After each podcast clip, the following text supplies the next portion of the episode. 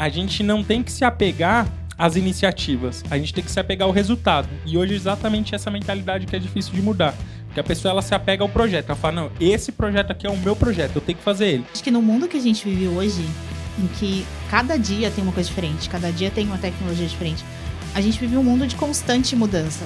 Não dá para você pensar o ano inteiro, né? Pra, e a iniciativa é exatamente para ir balizando, para ver se eles vão bater naquele resultado, porque senão eles vão fechar portas. Não tem como você sair do 0%, né? As pessoas querem, mas não dá. O modelo iterativo incremental é exatamente isso. Você sabe onde você quer chegar, você tem essa ideia, que é o iterativo, e o incremental é: eu não vou sair do 0%, eu vou construindo isso dia a dia, né? Você não vai sair de um Celta para uma Ferrari.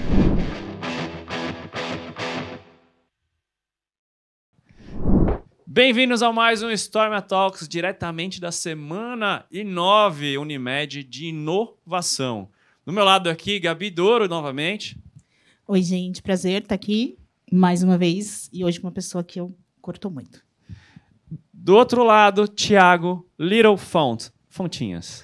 Cara, que prazer estar aqui com vocês, ainda mais com esse cara aqui, que, pô, é o maior parceiro meu aqui, pô. Muito feliz, muito feliz. Os caras já começam rindo, cara, porque o, o, o cara que tá aqui com a gente é ex-parça de trampo. Ex-parça de trampo. Não, Wesley é- Teodoro. Seja e aí, bem-vindo. galera, obrigado. Super prazer estar aqui com, com todos os meus grandes amigos da Seguros Unimed.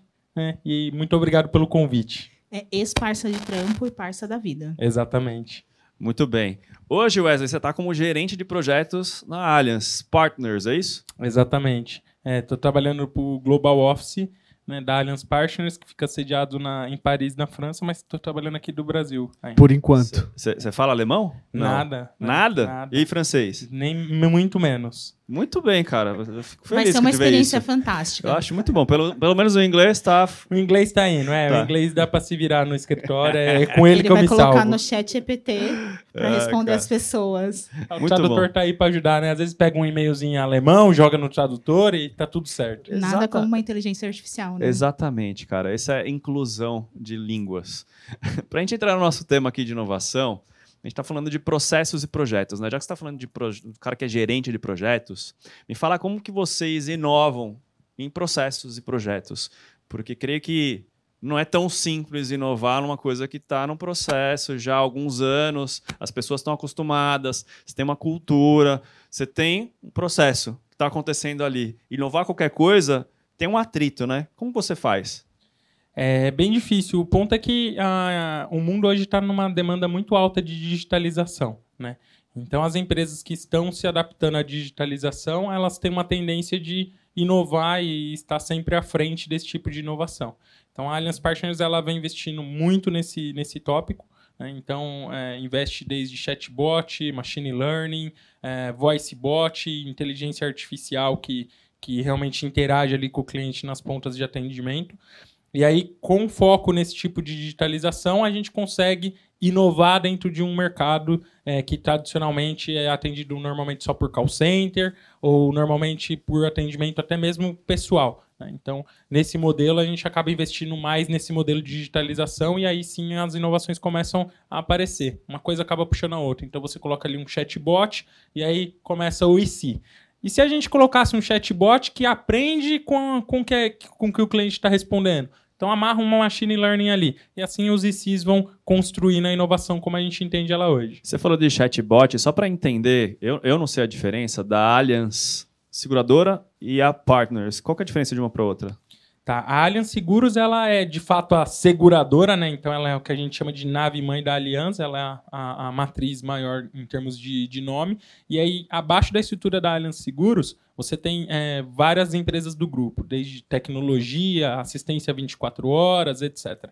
É, eu trabalho na divisão Partners, que é assistência 24 horas pelo mundo. Então, em mais de 40, 50 países aí, tem essa divisão de assistência 24 horas que cuida da divisão de assistência 24 horas da própria Aliança e de outras empresas, sejam do ramo securitário ou automotivo. É, o, Doug te perguntou essa questão de como inovar em projetos, e a gente até conversou um pouco disso, queria que você contasse um pouco dessa experiência de. Porque você está no Brasil por um tempo, né? Porque sua filha acabou de nascer e você vai para a França, mas você já está tendo contato com o pessoal de lá. Então, dessa diferença que você sentiu quando a gente trabalha inovação aqui, né, numa empresa que fica focada no Brasil, como era a Seguros, e trabalhar inovação quando a gente fala de Europa, de outros países. É, e- e- o povo latino-americano, eles têm uma tendência maior de inovar a partir da cooperação, etc. Então se vê muito coopera muita cooperação entre os latino-americanos. Né? Quando se fala na Europa, é uma cultura um pouco diferente. Então eles são pessoas um pouco mais sérias que têm essa questão de sim são cooperativos, porém existe é, uma não existe um relacionamento tão pessoal, né? Quando a gente trabalha aqui é, no Brasil e países latino-americanos existe essa, essa coisa de temos amigos também na empresa, tem um, um âmbito pessoal que auxilia ou não no profissional, mas existe, né? Na parte do com os europeus é um pouco diferente. Então é aquilo, é trabalho, trabalho, amizade separado, se é que existe. Então, algumas coisas que você pode notar de diferença cultural é, às vezes um, um, um, um europeu trabalha há 5, 6 anos ao lado de outro europeu e você e assim, um não sabe nada da vida do outro, né? Então, o que aqui no Brasil é algo impensável, por assim dizer, né? Trabalho cinco anos aqui com, com Fontinhas e não sei nada. Não, sei que ele tem uma filha, que ele é casado, o mínimo se sabe. Que lá inclusive não. chama Lara. Que inclusive chama Lara. De assim a Lara. minha, exato. De Inclusive, Lara. não foram cinco anos, foram cinco meses e você já Cinco sabe meses. tudo da vida dele. Mas Exato. aqui equivalem a cinco anos, porque a gente trabalhou muito pra rolar muita coisa aqui dentro. Eu queria até, puxando esse gancho, é, é muito comum que pessoas de tecnologia entrem no mundo da inovação, mas você é um cara de processos, assim, você sempre, você nasceu dentro de processos, eu lembro que a gente já trocou ideia de você ter começado já, já, já trabalhou na Allianz, voltou, veio para seguros, depois eh, voltou recentemente, e eu queria entender um pouquinho como é que foi esse pulo do gato, porque não é comum. Gente que trabalha com agilidade geralmente veio de projetos. Gente que vai para inovação geralmente veio de, de alguma tecnologia ou desenvolvia. Você fez um caminho totalmente diferente. Eu queria que você com- compartilhasse com a gente um pouquinho. É, exatamente. Nesse, nesse, durante a minha carreira, acaba que até a característica do brasileiro é assim: você encara qualquer desafio, né? Go Horse. Então, é, exato. Então, por exemplo, eu construí a carreira eh, na parte técnica como analista de processos, e aí, em um determinado momento da carreira, né, o então meu diretor Adriano chegou e falou: então, cara, o que, que você agir para operações? Então, eu saí da parte do back-office, por assim dizer, e fui para o front da operação. E aí, depois, saí de operações e fui para a parte de projetos né, e processos. Então, é, até quando se fala em processos no, no, no âmbito é, mundial, é, é um pouco diferente do que a gente tem aqui. Aqui o cara que trabalha só com processo e o cara que trabalha com projetos. É, lá fora é meio que o cara que trabalha com processos, ele automaticamente trabalha com projetos. E o cara que trabalha com projetos, se ele não trabalha com processo, em algum momento ele vai trabalhar. Né? Então as, as funções meio que se confundem. Tanto que as áreas normalmente se, se chamam, por exemplo, áreas de melhorias de processo ou de melhorias de negócio. Ela abrange o cara que gerencia o projeto com bases e, e- e- ferramentas de processos, por exemplo. E aí acho que é uma questão de se adaptar, né? Então, quando chega o desafio, a empresa a, precisa dos, dos- que você se, se- esteja engajado com algum projeto ou alguma coisa, acaba que esse caminho é um pouco natural. Você vai se adaptando, atendendo a necessidade do que a empresa precisa, obviamente desde que faça sentido para sua carreira, e aí nessas você acaba mudando um pouquinho de foco. Então sai de processo, vai para projetos, sai de projetos, vai para operação e volta para processos e fica nesse triangular. Porque no final do dia, se você trabalha com projetos e processos dentro de um cenário operacional, por exemplo, em algum momento você pode ser convidado a ficar à frente de operações, porque você se aprofunda muito no tema. Então, por que não tentar? Às vezes dá certo, às vezes não dá, mas a maior parte das vezes dá certo sim. As pessoas que trabalham no back-office conseguem trabalhar no front-office porque mapeia, participa, etc e tal, e coopera entre um- uns com os outros aí. Cara, falar de metodologia, né? Falando de processo e tudo mais, a gente fala muito de metodologia ágil. Como você implementou, usa isso no seu dia a dia? O que é a metodologia ágil para você? Tá, para mim a metodologia ágil é a questão de cooperar, né? Então é, é entender como que a cooperação consegue construir um produto que vai estar em constante ajuste, em constante melhoria. Então acho que a, a, a principal característica da agilidade é a questão da cooperação realmente e entender que ao invés de fazer um grande projeto para entregar daqui um ano, é melhor a gente indo fazer, fazer valor antecipado, entregar pequenas fases ou pequenos pedaços desse projeto para o cliente já ir solicitando e usando isso e sentindo E solicitando testando, melhorias. né? Testando. E testando. Exato. Essa- é, acho que essa que é a chave. Então, é, eu entendo que é uma mentalidade, né? Então, se você pega um grande projeto, não faz sentido você dedicar aí três, quatro meses para estimar o projeto para depois implantar em larga escala. Então, tenta adiantar o valor ao cliente, né? Antecipa esse valor, vê o que é possível entregar agora, e aí daqui dois meses já tem a fase 1 entregue, vamos para a fase 2, e assim você vai construindo pequenos bloquinhos que no final do dia, ou no final de um período de tempo, esse, todos esses bloquinhos se tornarão um grande projeto e muito mais aderente à realidade do que o cliente precisa. Eu sinto, às vezes, até na hora que você vai montar um projeto desse, que tem os sprints, tem um processo ágil, na hora de você montar um orçamento do ano inteiro, e falar, cara, não estou entregando um projeto. Né? Isso daqui tem um processo para chegar no, processo, no projeto final. É, para mensurar isso, tem gente que fica muito aflita. Não, mas qual é o orçamento final disso? Quanto vai me custar? Né? Eu acho que isso é uma dificuldade de todo mundo que trabalha com metodologia ágil, né? Ele, tipo, pô, não é assim, cara. Tem que doutrinar meu cliente. Você sente esse atrito também? Com certeza, porque é, quando a gente fala em métodos ágeis e principalmente entrega por sprint e valor agregado, é, você automaticamente puxa as pessoas de participantes desse projeto para que elas consigam justificar, fazer um business case daquela fase que está sendo entregue. Então eu chego para a empresa e falo, ah, preciso de 500 mil reais ou 100 mil dólares para desenvolver essa fase aqui. Mas o que, que isso vai agregar de valor? Então você precisa ter um business case que suporte essa, essa, essa entrega. Né? E aí é onde começa a ficar difícil esse jogo. Por quê? Porque grande parte das pessoas elas têm dificuldade de se comprometer com aquele business case. Então ela fala, ah, eu acho que vai dar isso, mas eu não tenho como garantir, né? Então é onde começa a ficar difícil, porque você, a pessoa às vezes ela tem os dados, às vezes ela tem o um número, só que ela não tem a questão de colocar esse número, esse dado à mesa porque amarra num business case e aí a gente vai ter que justificar o valor daquilo, né? É, não quer dizer que você gastou 500 mil que você tem que, no mínimo, recuperar 500 mil. Às vezes você tem um, um indicador qualitativo por trás disso. Mas até o qualitativo, ele tem que ser mensurável. Então você vai melhorar, por exemplo, a sua pesquisa a sua, a sua NPS, sua 5 star, então você vai sair do NPS de quanto para quanto? Estou né? botando 500 mil aqui da empresa e vou sair de 7 para 8. Então você é, é, difícil quando você precisa justificar aquela fase e ter a contrapartida. Né? Eu vou entregar algo, mas o que, que a empresa ganha? Cara, eu acho isso muito, muito legal você estar tá falando isso, porque é, é, muito do que a gente trouxe nas palestras de hoje, né? Falando sobre agilidade, cultura de produto, e eu acho que é muito da cultura de produto, né? É muito, é muito comum a gente, igual comentei, né? As pessoas de projetos vêm para agilidade, mas se não tiver a forma de pensar que às vezes não é. O, o projeto trata de iniciativa, né? De, de alguma coisa que você está ali tangibilizando para entregar valor para o seu cliente. Mas às vezes não dá porque quando a gente. E o Wesley, vou até puxar aqui para você falar um pouco de, de OKR que você trouxe para dentro da Seguros. Às vezes não é sobre isso, às vezes eu tenho só um objetivo e eu tenho que ir mudando as minhas iniciativas para mexer ponteiro.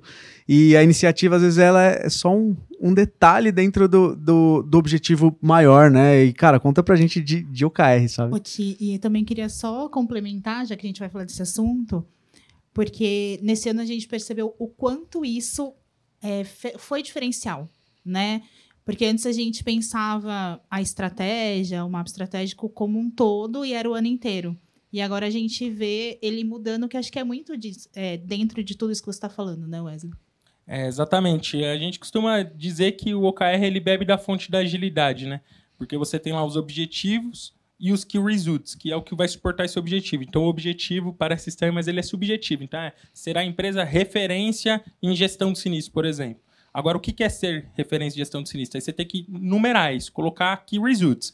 Então, é atingir X% de sinistralidade, atingir Y% de savings, etc. E aí cai exatamente no que o Thiago falou. Né? É, a gente não tem que se apegar as iniciativas. A gente tem que se apegar ao resultado. E hoje é exatamente essa mentalidade que é difícil de mudar. Porque a pessoa ela se apega ao projeto. Ela fala, não, esse projeto aqui é o meu projeto, eu tenho que fazer ele. Só que você está fazendo o projeto e o resultado não vem. Aí você implementou o MVP, o resultado não veio. Você tentou lançar uma Wave 1, o resultado não veio. Então, assim, ó, é o momento de você abandonar essa ideia e mudar o rumo. Né? É, é exatamente isso que a agilidade prega, a adaptação. E o OKR é a mesma coisa. Então você tem lá o objetivo, que teoricamente é imutável dentro de um planejamento estratégico, os KRs, que é o que vai te carregar a atingir aquele objetivo. As iniciativas, teoricamente, elas têm que ser vivas, né? É então, assim, ó, tá dando resultado, boto mais dinheiro, boto mais investimento de tempo, de pessoas. Não tá dando resultado, é o momento de eu repensar, né? Vou repriorizar, talvez mudar a estratégia, talvez mudar a iniciativa ou literalmente abandonar. Mas, gente, não deu certo. A gente pensou, mudou o mercado, mudou a premissa, mudou N variáveis, agora a gente vai ter que buscar uma outra iniciativa. E hoje acho que essa é a maior dificuldade, que as pessoas se apegam ao projeto, é, É meu isso. projeto, né? E não ao resultado. My precious. É, e, e sabe o que é interessante? Uma vez eu estava vendo uma palestra do CEO da Startse. né? Eles fazem aquelas viagens para você conhecer as startups e ele falava sobre OKR. E o que ele falou foi o seguinte: é, uma OKR. é, por que, que a gente quer trabalhar com OKR? Por que, que a gente apresenta cada três meses? Né? A gente tem que ir lá e mostrar os resultados e ver se vai mudar de iniciativa ou não. É, ele, isso marcou muito a minha, minha carreira, né? Porque eu estava olhando muito para isso. Que era assim, cara, uma startup, quando ela pede um aporte, às vezes só sobra, só, é só, só vai dar esse dinheiro para três meses. Então ela precisa investir, ver se ela vai atingir aquele resultado, porque daqui três meses ou ela vai fechar a porta e começar uma startup nova, ou ela vai conseguir mais um aporte. Então o OKR ajuda eles a, a ter foco onde eles têm que chegar. E as iniciativas, eles vão mexendo, é como se eu tivesse, cara, coloca um pouquinho mais de, de sal aqui. Putz, não deu certo. Tira um pouco de sal, põe açúcar. Pra, e a iniciativa é exatamente para ir balizando, para ver se eles vão bater naquele resultado, porque senão eles vão fechar a porta, sabe? É um negócio muito mais, legal. né, Ti? Eu acho que no mundo que a gente vive hoje, em que cada dia tem uma coisa diferente, cada dia tem uma tecnologia diferente, a gente vive um mundo de constante mudança. Não, não dá para você pensar o ano inteiro, né? Assim, ah, eu vou pensar num projeto, ele vai começar assim e terminar assim, porque muita coisa pode mudar nesse tempo, né? É, exato. Às vezes a gente começa um projeto que no mês de janeiro ele faz total sentido porque a empresa está buscando, né? E aí o mercado, em março, ele muda. Então algum outro player fez algum movimento no mercado e aí a característica do cliente ou de prestador ou o comportamento de alguém que é, é, foco dentro desse processo mudou. E aí, assim, você vai continuar perseguindo esse mesmo projeto até dezembro, sendo que chegar em dezembro, ele, qual o resultado que ele vai agregar para a empresa? Então, a questão de repriorizar o seu caminho, ela é o que diferencia hoje as empresas que dão resultado das que não dão. né? Se você construir planejamento estratégico para cinco anos, no final do primeiro ano, ele com certeza 90% de chance dele não ser mais válido. Entendeu? Porque as coisas mudam. Antigamente, há 20 anos atrás, uma empresa fazia um planejamento estratégico para 5 anos, talvez ela fosse mudar do quarto para o quinto ano. Hoje em dia já não dá mais, né? Porque o mercado hoje é um, daqui meses ele pode ser outro. Então você tem que estar em constante adaptação a esse mercado. Cara, e, olha que, que interessante, né, que você falou. Vou, vou voltar, 2020, janeiro. Eu lembro de eu estar discutindo na empresa e falar assim, pô, vamos, vamos falar de telemedicina. Não, pera, calma aí. Não, só o Einstein, só o, o- alguns hospitais, Sírio está fazendo isso, é, tem muita legislação, a classe médica não vai se apo... Cara, veio pandemia, todo mundo subiu telemedicina e tem que ir, cara. Exato. O mundo Tem mudou em escolha, três né? meses, o que, que a gente Home office faz? é a mesma coisa. Home office, ah, não, pera, vamos fazer um teste. Eu lembro que minha irmã trabalhava no, no grupo que você trabalha e estavam testando. É, não, vamos fazer um piloto com home office e tal. Cara, deu 15 dias, todo mundo sobe, todo mundo, vai todo mundo pra casa, trabalha de lá e pega a tecnologia. Agora é o piloto no presencial, né? É, agora é o piloto do fazer um presencial. piloto Vamos presencial, voltar pro presencial. Então é isso, cara. É, a- tudo pode mudar. E eu lembro também muito na época que eu estudava na faculdade, que era, nossa, era uma maravilha quando a gente Faz pegava tempo, né, os. Ti? Faz tempo, faz uns 10 anos aí que me formei. Mas o, eu lembro que é, os professores de projetos, né, que tinham essa visão, eles falavam muito, nossa. A Toyota, ela se planeja para tem 10 anos de planejamento. A empresa X tem 10 anos de planejamento. Cara, hoje é, isso é impensável, né? Isso é totalmente arcaico, né? Pensar dessa forma. É, se você for pensar até na indústria automotiva, por exemplo, antigamente eles se planejavam para 10 anos e até conseguiam cumprir. Total. Hoje, uma indústria automotiva que não está migrando para carro híbrido ou para carro totalmente elétrico e pensando em estação Ou carro de carga, autônomo. carro autônomo, estação de carga, a cada quantos quilômetros, e fazer um planejamento incluindo, por exemplo, ter estação de carga nas principais rodovias um- do, do país, né, é algo que está dando os passos iniciais aqui, mas se você for, por exemplo, ver na Europa, tem países que já tem 25% da frota de carro elétrico. E aí o país ele tem uma infraestrutura dedicada a isso, né? E não foi isso. Eles, há 10 anos atrás, eles não tinham a menor ideia de que isso ia acontecer agora. Eles tiveram que se adaptar em um, dois anos, talvez. Então a coisa ela era é, embrionária em algum momento, mas chega um momento que deu um boom. É o caso do home office, é o caso da telemedicina, né? Então algo acelerou em anos alguma ação. O caso do home office é isso. Então, assim, a gente já tinha testado em outra empresa. Ah, vamos fazer, teste com 10 pessoas, testa com uma área, testa com sei o quê. Ah, e nunca ia pra frente de verdade, né? Meio que só quem era de TI que trabalhava de home office mesmo e alguns consultores. E aí, da noite pro dia, em março de 2019, é home Tem office para fazer. 2 mil, 3 mil funcionários em 15 dias. E teve que fazer, né? Então, né, nessa levada, uma empresa que tinha feito seu planejamento para um ano já não servia. Caiu, caiu, por Caiu. terra. Não, caiu Exato. tudo, né? Chegou a pandemia, caiu tudo. Uma coisa que o, que eu te falou e eu queria que você comentasse um pouco, Wesley, essa questão de startup, né?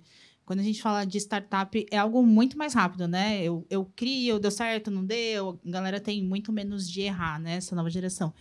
E eu queria que você falasse um pouco disso. O quanto as empresas maiores e mais tradicionais devem olhar para isso e trazer pontos que podem ser importantes para essa agilidade no dia a dia. As empresas mais é, antigas e maiores têm a questão até de volume de pessoas. Então, uma coisa é você aplicar o conceito ágil ou um framework como Scrum em uma startup que, porventura, inicia ali com 100, 10, 50, até são um volume relativamente baixo de, de pessoas.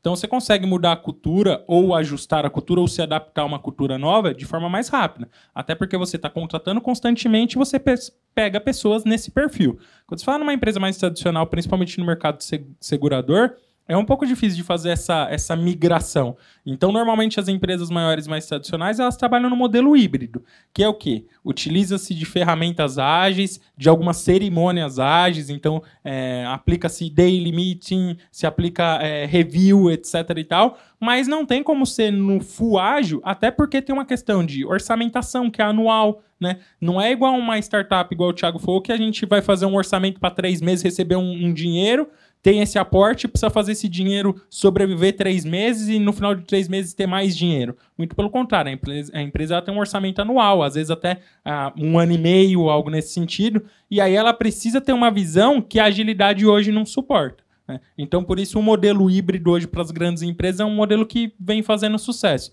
Você utiliza a ferramenta ágil, algumas cerimônias ágeis, em contrapartida você tem um modelo que também te dá questão de cronograma, orçamentação, etc., que é uma visão um pouco mais tradicionalista. Você tocou no assunto aí do framework Scrum. Scrum, eu já ouvi falar no rugby, mas não é um movimento do rugby, né? o que é o Scrum na metodologia ágil? Que framework é esse? Tá? Tem vários frameworks que são possíveis de serem utilizados na metodologia ágil. Né? Ah, o framework Scrum ele é um dos mais famosos, então ele prevê algumas cerimônias e alguns modos de trabalho, aonde você colocando, pense que o framework ele é um guarda-chuva e abaixo dele você tem ali ferramentas e modos de fazer algumas coisas. O framework ele é o mais famoso, é, é o Scrum, por conta do modelo de trabalho dele. Então você tem as reuniões diárias, as cerimônias que são pré-definidas, que é a review, a, a, a sprint release. Então você tem várias cerimônias que devem ser atendidas, né? Ah, e dentro dessas cerimônias você ainda tem as ferramentas. Então, como por exemplo, o- a estimativa de um desenvolvimento, não só a TI que faz a estimativa, né? Comparando com outros frameworks e outros modelos, você não pega a sua demanda, chega e entrega pro cara da TI e fala, ó, vê aí que, que, quanto que é. O time todo participa, né, utilizando a, a- o que chamam de poker, que é, são as numerações de complexidade. Então aí você tem algumas ferramentas, é o caso da- da- do, do poker planning, aonde você coloca qual que é a complexidade baseada em números. E aí se, por exemplo, eu coloco um número muito baixo e eu sou do time, não sou desenvolvedor, e o desenvolvedor coloca um número muito alto, a gente faz o entendimento, porque assim, ó, é, em um determinado momento a maturidade do time tem que estar próxima. Então, uma coisa é eu colocar um 3, você colocar um 5. Outra coisa é eu colocar um 3 e colocar um 13. Né? Então tem que entender qual que é a diferença. E aí se usa dessas ferramentas dentro do framework Scrum e dessas cerimônias para que o processo ágil seja orquestrado da melhor forma ali envolvendo as pessoas. Pra quem acha que o Wesley não tá usando nenhum padrão numérico porque ele falou 5 e 13, que não é uma coisa que é comum, é porque ele tá usando Fibonacci, tá, gente? Procura a sequência de Fibonacci, é uma, é uma forma que a gente usa o tempo explicar inteiro. isso para as pessoas, né, É, não, então, a sequência Fibonacci é um número, é o número, a, a proporção áurea, né, que a gente fala. E ele tem uma sequência e a gente usa isso muito nas, nas, nas plannings para estimar. Então você começa com 1, 2, 3, 5, 7, 8, não lembro agora. Exato, é sempre Isso, o número é- mais a soma do anterior. Exatamente, então é um, dois, essa três, sequência é cinco, maravilhosa. É 8 e assim vai Então ele não tá aleatório, tá, então galera? seria o Bonovox um cara de Scrum? Seria a Bonovox um Scrum ser. Master? Pode ser. Fica a questão. O, o, o, que eu, o que eu acho que é legal, assim, do, do Scrum aí, falando um pouco mais da parte filosófica, né? Que o, o Doug fez o O paralelo Thiago do, se recompôs rápido, né? do, do Scrum com. é, do, do Scrum do rugby é que quando, quando eles fazem aquele escudo, né, e, e, a, e joga a bola por baixo, o time precisa correr junto. Se uma pessoa falha, o Scrum des- desfaz, né? Então, é, é- esse é o- uma forma de mindset, né? Quando uma pessoa. Por isso que a gente vai pra play e fala assim, cara, se um cara falou que é 13 e o outro falou que é 5, cara, peraí. Peraí. Então, o que que tá acontecendo? Porque se eu estimar que é 13, a gente vai entregar menos. Se eu estimar que é 5, pode ser que a gente tenha um balde na. que tenha um monte de coisa pra fazer na próxima sprint. É, é um, um nivelamento do que é a É, demanda, né? É, é um isso. entendimento comum. E é até uma das vantagens da agilidade, que é justamente essa de reduzir a dependência, né? Porque quem já não passou por um problema de falar assim, ah, o desenvolvedor João foi desligado na empresa, o projeto vai atrasar três meses, porque ele era o único que sabia como ia fazer, né? O analista de processos Wesley saiu e agora o projeto vai ter que ficar parado porque a gente não sabe o que que vai acontecer. Com a agilidade e com o Scrum, isso não acontece. Por quê? Porque o conhecimento, ele é dividido, compartilhado. É Então todo mundo sabe o blockchain. que está rolando. É uma blockchain de conhecimento entre os colaboradores. Exatamente. E até no episódio que a gente gravou com a, com a Si, com a Simara, ela fala que a gente trabalha muito em pares, né? E o working pairs dentro do, do desenvolvimento é muito para isso também, porque às vezes uma pessoa colocou que é 5 e a outra colocou, não, peraí, vamos trabalhar junto e, e- e eu te ajudo e a gente com- vai trabalhando em par para entregar algo melhor, porque às vezes um, o desenvolvedor não consegue fazer sozinho e acho que esse, esse trabalho em equipe é muito, muito importante. É, né? e, e o que é legal, por exemplo, do poker planning é que às vezes uma pessoa colocou uma estimativa lá embaixo e a outra colocou lá em cima, e aí quando você vai perguntar o por que que tá muito embaixo ou por que tá muito em cima, realmente alguma das partes não entendeu qual era a demanda, né? E aí você utiliza essa ferramenta para que você tenha um nivelamento de conhecimento. Fala, não, mas é complexo fazer isso por causa de A, B, C, D. Fala, não, mas não é isso que a gente quer fazer. Então você vai sempre nivelando. Então, o que, que isso gera né, de valor agregado? É, primeiro, se alguém sair da empresa, ficar doente, tiver. Ainda assim, o projeto e a vida continua, né, teoricamente, dentro dos prazos inicialmente estimados. E, além disso, se gera um nivelamento de conhecimento utilizado para o próprio projeto. Então, se chega o diretor, o gerente ou o analista é, é, e pergunta para qualquer pessoa da squad o que está rolando, qualquer pessoa tem a capacidade de responder. Você não vai precisar falar só com o cara da TI, ou só com o cara de projetos, ou só com o cara de processo. Todo mundo é capacitado para responder sobre os temas que estão acontecendo dentro da- do cenário da squad, utilizando o Agile e utilizando o Framework Score, que é o mais famoso aí entre os frameworks disponíveis. Cara, falar de cases, né? Tem algum case que você fala, pô, cara, que projeto legal que eu fiz, saí com a cabeça erguida assim, meu, que orgulho. Que você pode compartilhar com a gente? Ah, com certeza. Na própria Seguros Unimed, acho que a implantação do modelo de OKR é, foi e tem sido um sucesso. Né? Então, o OKR, como a gente falou, ele, ele bebe da fonte da agilidade. Então, era o que a Gabi falou. A gente tinha um planejamento estratégico onde as pessoas elas não se enxergavam dentro desse planejamento estratégico. Então, tinha lá é, vários, é, várias camadas, cores, separações, etc. E aí tinha que fazer, entre aspas, como um self-service. Então, assim, onde você se enxerga aqui no planejamento? É, ah, eu me enxergo no item 20, me enxergo no item 5. Então, a gente mudou esse planejamento estratégico para o modelo de OKR. Então, são seis objetivos que a empresa tem. Dentro desses seis objetivos, foram estruturados grupos de trabalho, né, as chamadas frentes estratégicas. As frentes estratégicas, elas trabalham para definir os KRs que vão atender esses objetivos. E mais do que isso, para entender as iniciativas que vão conseguir é, el- alavancar o número desses KRs, fazer com que o resultado apareça. E aí, onde que entra agilidade nisso tudo? É, então, eu tenho lá um grande objetivo que é reduzir custo de sinistro, por exemplo. E aí você tem um KR que é, é, reduzir custo de fraude até, sei lá, um milhão de reais. E aí, abaixo desse KR, você vai ter N iniciativas. Grande parte dessas iniciativas, a pessoa tem uma ideia. Né? Se chama de iniciativa, mas nesse momento é uma ideia. E aí, onde que você coloca agilidade? Na squad que vai desenvolver esse produto. Então, assim, ó, é, onde que a gente quer chegar? Ah, a gente quer controlar os casos X que tem potencial grande de fraude. Como? Não sabemos. Então, a gente coloca essa demanda para a squad que trabalha com a visão do produto. Então, a gente fala assim, ó, o nosso produto aqui é controlar as fraudes de X situação. E aí a gente começa a entender quais os, qual o backlog dessa iniciativa, o que, que vai ser feito, o que, que é possível fazer com TI, sem TI, e o que é de TI, o que, que é prioridade ou não fazer. Então veja que você começa com o KR, ele sai do objetivo, vai para o KR, vai para a iniciativa, e a iniciativa ela transborda para agilidade. Então, o que já é sabido fazer, então, ah, a gente precisa fazer um alinhamento, um ajuste aqui, é feito. Agora, o que precisa de concepção, de entendimento, discovery, concept e tal, a gente joga para o modelo de, de, de, gestão através da, da agilidade. E aí tem tido grandes resultados aí, principalmente culturais, né? Cooperação das pessoas construindo junto. Que uma coisa muito legal, assim, até a gente fez alguns vídeos é, para as pessoas contarem um pouco foi isso. É as squads, elas são multiáreas, né? Então, assim, eu falo de sinistro, mas eu tenho gente de comunicação na squad de sinistro. Então, a gente não está só com o olhar da área, a gente tem o olhar da empresa, mesmo de quem trabalha com o assunto. Acho que isso foi um ganho super relevante, né? É, exatamente. E a questão é que a gente, é, no modelo sem agilidade, sem cooperação, a gente pressupõe uma verdade que às vezes ela não é uma verdade absoluta. Né? Então, assim, eu sou do time, por exemplo, de sinistro. Não quer dizer que eu sou um grande especialista de sinistro, que eu vou ver tudo que é possível ser visto em sinistro. Né? A visão de fora, ela agrega muito valor. Então, não é incomum que, por exemplo, o time de comunicação que participava de várias squads, ir lá e opinar e dar uma ideia, falar, gente, assim, eu não conheço tanto de sinistro, mas e se a gente fizesse tal coisa? E aí, assim, é uma ótima ação, dá para fazer, vai dar resultado e ninguém de sinistro talvez tenha pensado nisso. Porque às vezes a pessoa tem a limitação, a crença limitante dela depois, daí não funciona. A gente já fez assim. E aí vem alguém com uma ideia totalmente diferente e planta uma semente. Né? Aí que eu entendo que está o valor. Né? A inovação parte daí, porque alguém plantou uma semente aí começa todo mundo. E se? E se a gente fizer isso, aquilo, e vai mudando. Você, vê tanto de start, você tem tanta startup hoje que é de gente que está completamente fora do mercado, nunca trabalhou no mercado e faz a disrupção toda no mercado. O pessoal do Uber, Airbnb não eram do, de hospedagem nem de transporte e romperam barreiras aí. Então, com o olhar de estrangeiro, né? A gente já falou isso em outro podcast, o olhar estrangeiro faz muita diferença.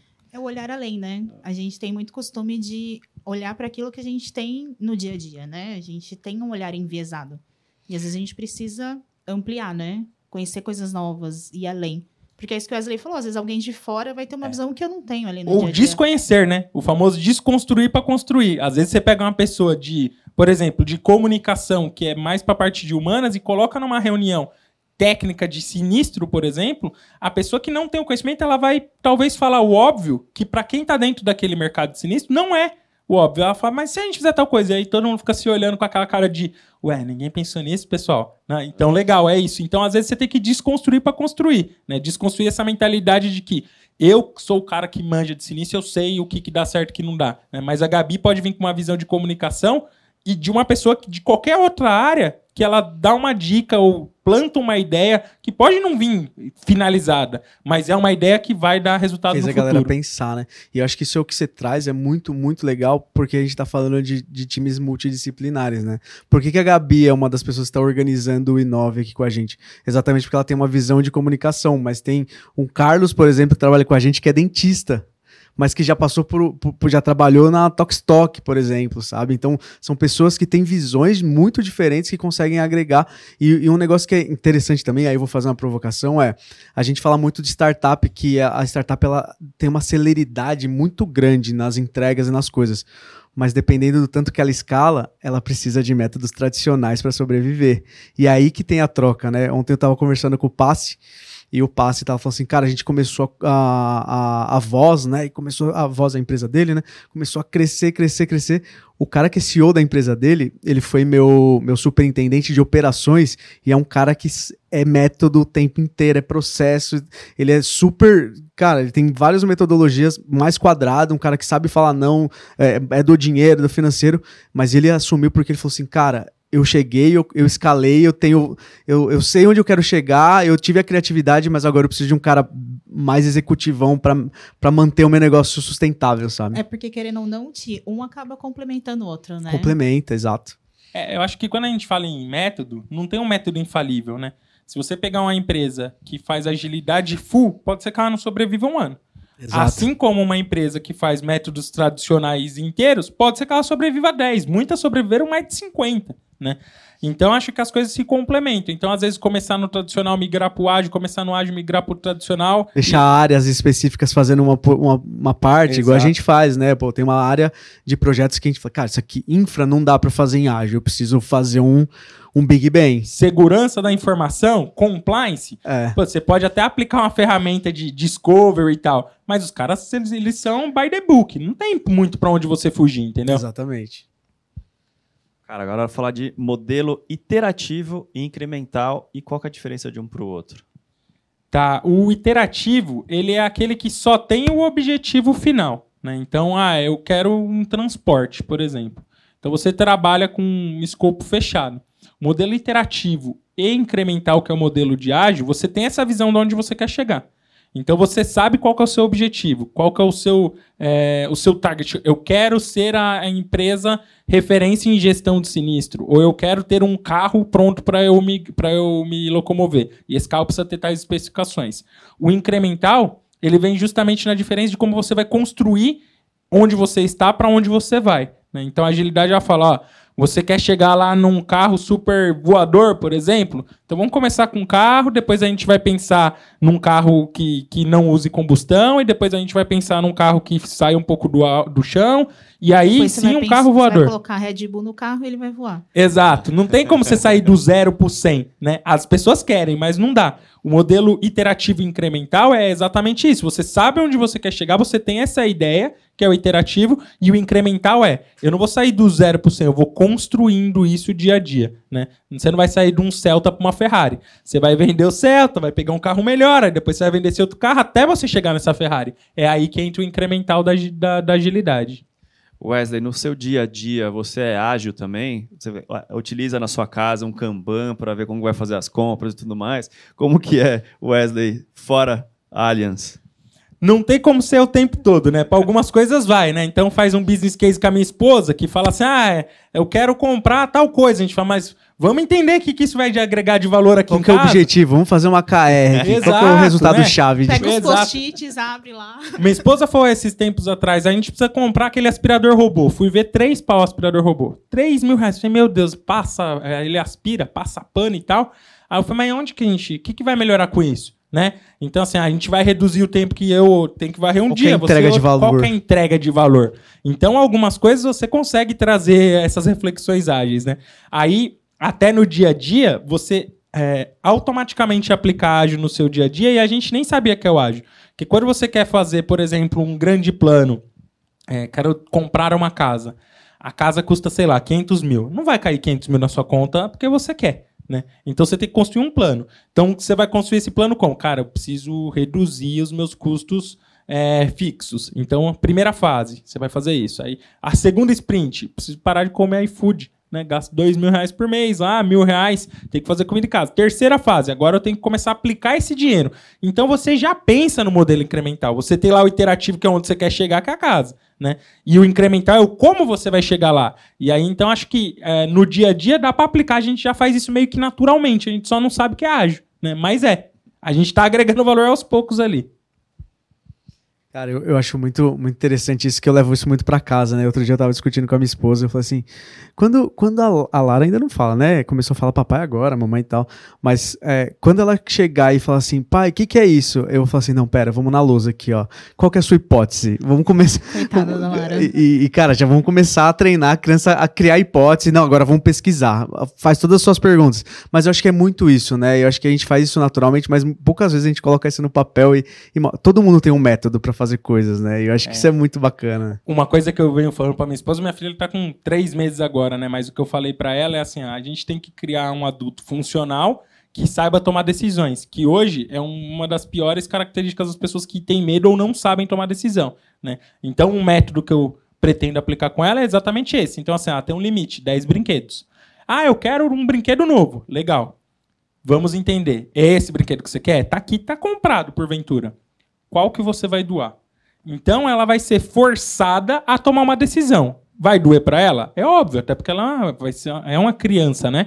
Então ela quer 10 mais 10, ela quer mil brinquedos, mas ela vai ter que tomar decisão. E acho que isso a gente pode Cara, ensinar desde o início. Sabe o que a gente vai fazer daqui três anos? A gente vai voltar e ver o resultado disso. Exato. Vamos ver o resultado do quê? Quero Isso é o quê? É um experimento. Eu esperei. a gente tem uma hipótese de que isso vai dar certo. Quero fazer um teste. Inclusive, daqui três anos, a gente vai trazer as duas Laras.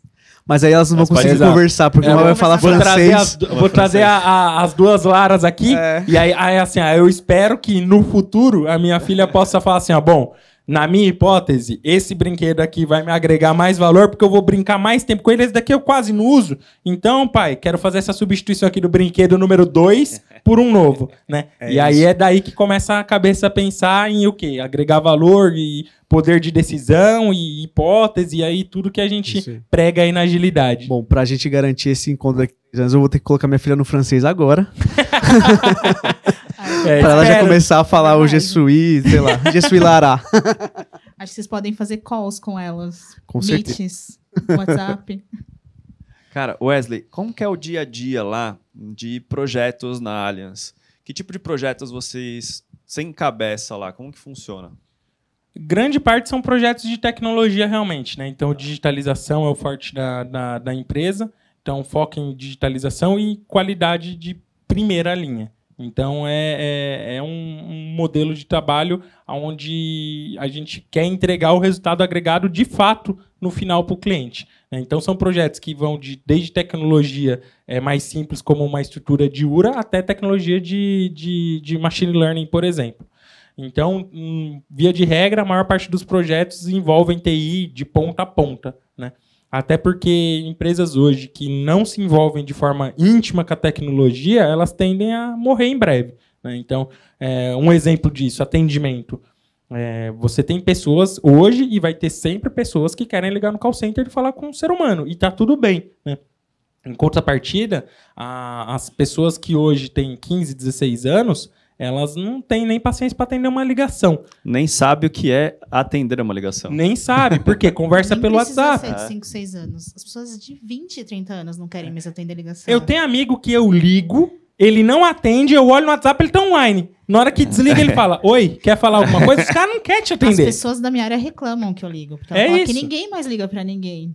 É isso, então quer dizer, a gente tem que atender a todos os públicos. Então tem que atender o público que quer ser atendido por um ser humano no call center, assim como tem que atender o público que quer abrir um aplicativo, um, um, um- web app, por exemplo, e ser atendido inteiramente pelo digital. Né? Seja essa interação digital na outra ponta com o humano ou com o robô. O importante é atender o que, que essa pessoa tem de demanda. Cara, isso me lembrou um projeto que eu fiz que a gente tinha uma pergunta no meio da jornada que era assim: autoatendimento. Você é, vou fazer sozinho e, tipo tinha uma- um, um texto de base assim que era esse aqui você faz sozinho e, e vai até o fim. E embaixo era preciso de ajuda. Alguém vai te ligar e te ajudar. Cara, era exatamente isso. Tinha muita gente que clicava no preciso de ajuda. Porque era um agendamento, era um negócio. Cara, isso é muito legal, porque aí você tá customizando, né, o seu, seu atendimento. Você conhece seus clientes. Isso, é Isso. muito massa. E, e Tem tá- Ai, lá, desculpa. Wesley. Não, tem lojas hoje em dia que até tem cestos com cores diferentes, né? Sim, exatamente. ajuda a pegar um, então... Ou não, eu não quero falar com nenhum vendedor, né? Ele pega uma, uma, sacola, uma sacola verde. Não, eu quero falar, ele pega a branquinha, A né? bateria social tá baixa, né? E, e, assim, a gente tem que pensar até em questão de, de faixa etária, né? Não, não tô falando nenhum tipo de preconceito de etarismo, mas assim, é, eu vou dar um exemplo. O meu pai. Meu pai não, não, nunca abriu o WhatsApp na vida dele, né? Então ele é uma pessoa alfabetizada e ele usa o telefone para ligar e, e, tem o, receber e ligações. tem o termo letramento digital, né? Isso, é, isso tem, que tá- tem que ser debatido, né? Com certeza. E assim, ó, por exemplo, ao ligar para uma seguradora e pedir assistência 24 horas, o meu pai é uma pessoa que nunca vai pelo canal digital, né? Ele sempre vai querer falar com uma pessoa. E tá tudo bem. Agora, se você pegar uma pessoa que já é, é, letrada digitalmente, que nem gosta de falar ao telefone, ela tem que ter a opção de falar no digital, né? De, ser, de responder, interagir ali no WhatsApp, seja com um robô, seja com uma outra pessoa, só que ela não quer falar com ninguém, né? Então a gente tem que atender ao mercado e todos os seus aspectos, ou a maior parte deles. Entender comportamento é muito importante, né? Que o consumidor vai mudando conforme vai passando o tempo. Eu acho que comportamento diz muito o que você vai fazer no seu, na sua metodologia ágil, que produto você vai entregar. Comportamento diz muito mesmo. E as É. pessoas vão mudando o comportamento, né? Exato, a gente tem um termo que a gente chama de extreme users, né? Os, os usuários extremos. Então, às vezes, um cara que tem um comportamento muito digital, outro extremamente analógico. Putz, eu vou, eu vou pro nicho do analógico. Ah, legal, vamos, lá, vamos só nichar ali. Eu vou só pro digital, vamos. Ou eu tento atingir os dois e, e eu pego todo mundo que tá no meio, sabe? É, meu pai não tem aplicativo de banco instalado no celular. Ele não, ele sabe Ele que vai é lá Pix, no porém caixa. Ele nunca usou na vida. Ele, é amigo vai da no gerente. caixa. Ele é amigo da É gerente. isso. É ele vai isso. no caixa, ele tira extrato, ele deposita, é tudo na- no caixa, entendeu? Então, esse tipo Ele de... toma café com a gerente Van Gogh. Exato. Quisera. É que é uma questão que acho que a gente nunca viveu é, com tantas gerações ao mesmo tempo, É. né? E com as pessoas vivendo mais, isso vai ser cada vez mais natural. Porque, por exemplo, o seu pai, quando ele nasceu, não tinha internet. Baby Boomer. Exato. A É, Lara, daqui um ano, vai estar lá mexendo no celular melhor que você. Você parou pra pensar que nós somos a única geração que conhece o mundo antes da rede social E e, depois? depois da rede Nós social? quem? É esse. Nós todos aqui. Por Eu- quê? Eu, eu- você tá eu já nasci com rede social, porque na minha época tinha ICQ que já era uma rede social. É, ele, ele tá, querendo, tá querendo parecer mais novo, né? Com Tá- 15 anos, né? Exato. Ele tinha isso aqui. Fazer aquele. né? O chat do, do UOL. Agora, por exemplo, a minha filha não sabe, não vai saber o que é uma vida offline. Ela não vai saber, por exemplo, o que, que é uma biblioteca para ir fazer um trabalho. Né? Ela vai usar só o quê? O que o que é Google. Barça? É isso. É isso. Gente, esse foi mais um Storm Talks. Wesley, brigadíssimo pelo bate-papo aqui. Foi muito legal, cara. Foi hoje de manhã seu meetup, né? Foi, foi hoje de manhã. Foi bem bacana. Agradeço o convite tanto do Meetup quanto do Storm Talks. É sempre um prazer poder falar um pouco sobre projeto, processo, agilidade. É, agradeço aos meus colegas de inovação, comunicação, a Seguros Unimed que me fez esse convite. E estou sempre à disposição para a gente tocar melhores práticas aí e falar sobre o mercado. Show de bola. Fontinhas, considerações? Cara, só agradecer mesmo, é sempre uma aula, é um prazer. Você vê que é um cara que tem uma energia incrível, assim, de lidar. E, cara, daria pra gente ficar aqui horas conversando e com certeza a gente vai estender essas conversas aí. Cara, só agradecer mesmo a, a generosidade de você voltar a uma casa que você já trabalhou, é, falar sobre a sua. sua pra, pra todo mundo a simplicidade. Enfim, cara, muito obrigado mesmo. Eu agradeço de coração. E lembrando, né, se hoje tem uma semana da inovação foi porque algum dia a gente sentou e falou: vamos fazer o Agile Day? E se a gente fizer E se- uma semana E da se inovação, a gente fizer uma né? semana onde a É. gente coloca vários temas, um deles é ágil, e aconteceu, cara. Obrigado de coração, velho. Gabi? Ah, eu também só tenho a agradecer. Bom, nem precisa falar que eu e o Ti somos super fãs, né? Do, do Wesley. É, agradecer o bate-papo, agradecer o meetup de manhã que foi incrível. E é isso. Obrigado, galera. Tamo junto e é isso. Obrigado por, por todo o bate-papo. Acho que é, a- sempre quando a gente compartilha, a gente cresce, né? Então, ouve, fala, aprende. N- ninguém tem tanto conhecimento que não possa aprender mais. Acho que esse, essa é a mensagem que fica. Exatamente. Wesley, brigadíssimo. Gente, se você gostou desse episódio do Storm Talks, deixa seu like, comenta, compartilhe a Vera. Compartilhe muito esse podcast. A gente quer o maior número de pessoas aprendendo junto com a gente aqui. Fica aí com a gente e até a próxima.